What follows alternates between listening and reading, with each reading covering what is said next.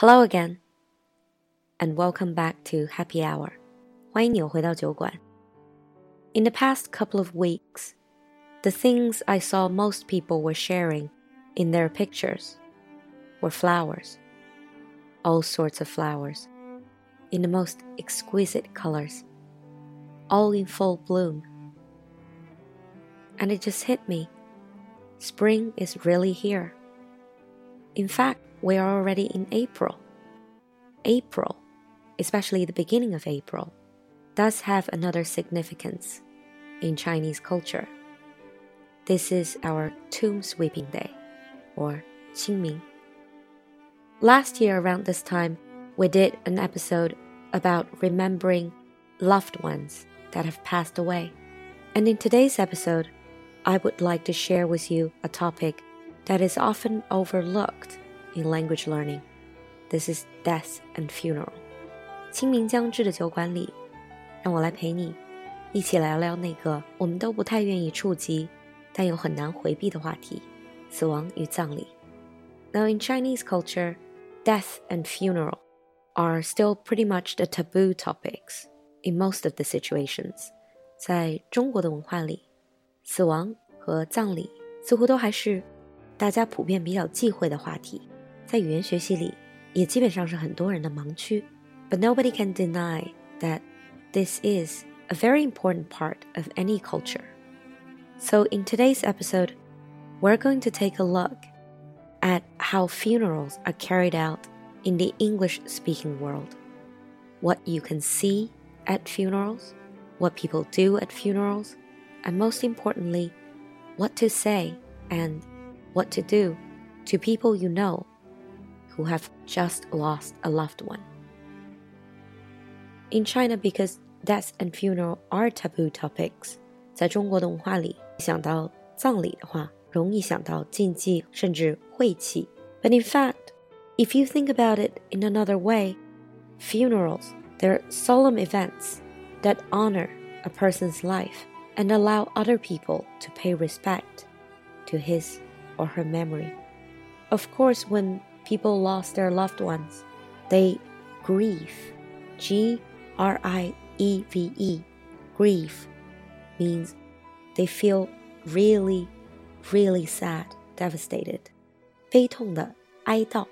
Usually we use grieve when people lost someone they love. For instance, we can say she grieves over her son's death. 她因为爱子逝去悲痛欲绝。 Another similar word would be mourn, M O U R N. N，也有悼念和哀悼的意思。For instance, if we say they are still in mourning, in mourning meaning they're still in the period of mourning, mourning the loved one they've lost. 这个类似于中文的正在服丧期间。Perhaps they will be wearing black Perhaps they will not really smile that much. All because they're still in mourning for the loss they suffered. So let's look at what you actually see at funerals. When people pass away, their family members will go to a funeral home. Funeral home 就是殡葬服务机构. They used to be called other names, but nowadays they're called funeral homes. It just sounds a bit nicer and softer. And people who work at these funeral homes, they're called funeral directors. Funeral directors. 殡葬服务从业人员. If you read articles or watch some movies, you might hear the word undertaker. Undertaker. Undertaker are also the same type of people Undertaker 也有殡葬从业人员的意思 ，but this is a much older term. You see it a lot less now. And these funeral homes and funeral directors, they will help the family choose a casket. Casket. C A S K E T. This is to put the person in. A casket 一般被译为棺椁. Some of you might know another word, coffin. But casket again has a softer meaning. Casket doesn't have to mean coffin. It can also mean a little box that holds jewelry，所以 casket 会显得比 coffin 更加委婉。Some funerals are arranged to be an open casket funeral. Open casket meaning the casket is open, so people who come to pay respect can actually see the person who has passed away. 这种 棺椁开启的葬礼，也是让人们能看到逝者，有一点类似于中国的遗体告别仪式，but it will last slightly longer. And when talking about funeral, flowers are often one of the elements. But unlike in China, where flowers are arranged mostly in wreath, 中国的葬礼上更多的是花圈。But in English-speaking world, they're not necessarily arranged in wreath. They can be any type of flower arrangement. And the funeral flowers can be lily, 百合, rose, 玫瑰, orchid, 兰花, or carnations, 康乃馨. If casket or coffin is for people who are going to be buried underground, then this other word, urn, U R N, is for people who are going to be cremated. 那如果是 cremated 火化的话，urn 是骨灰坛，也被叫做灵盒。So if the person who passed away is cremated, his or her ashes are put into an urn. Some of the things you'll notice at a funeral is that people generally dressed in dark colors. That you won't see really bright colors because it's a very serious and solemn and sad occasion. And traditionally, close female family members would be veiled. Veiled. They will wear a veil to cover their face.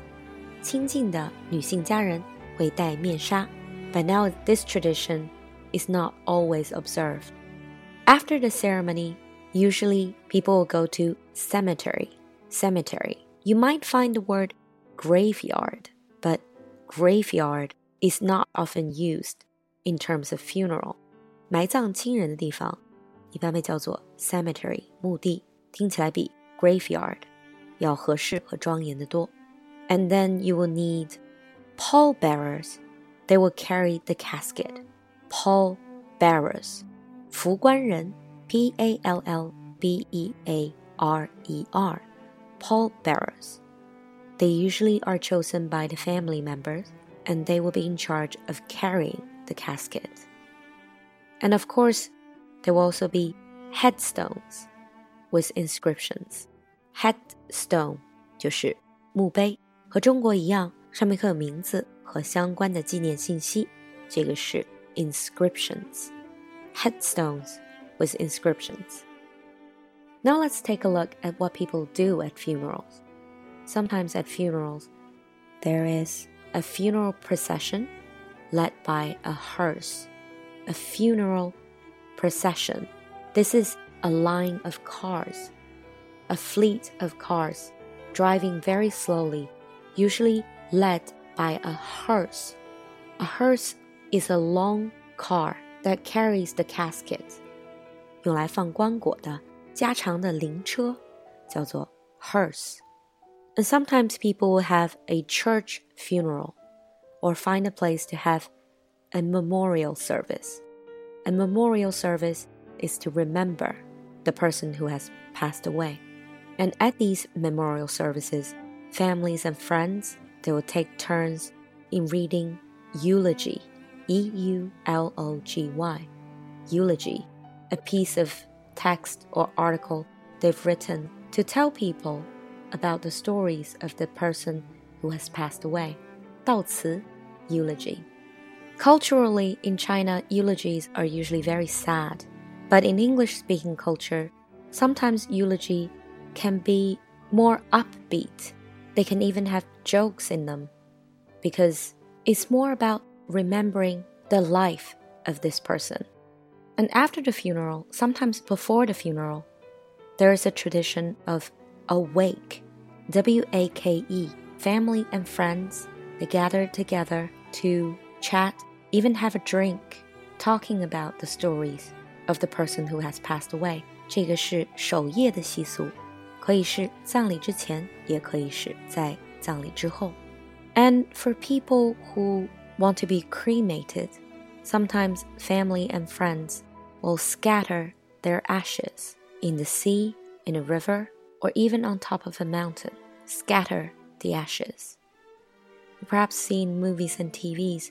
At the end of the ceremony, a religious leader saying, Ashes to ashes, dust to dust.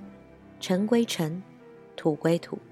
And people would say, May he rest in peace. 逝者安息. After covering a lot of the aspects of a funeral, in the end, let us take a look at what to say when someone you know just lost a loved one. This is a pretty awkward situation. We often find it difficult to say anything, but what you can say is, I'm so sorry to hear that, or I'm really sorry for your loss. And more formal ones would be, my condolences. My condolences. Well, instead of trying to cheer up the other person, we can simply say, I can't imagine what you're going through. I can't imagine what you're going through. And if we want to offer help, we just say, If there's anything I can do, just let me know. In this way, we don't sound very pushy, but we also sound very caring and polite.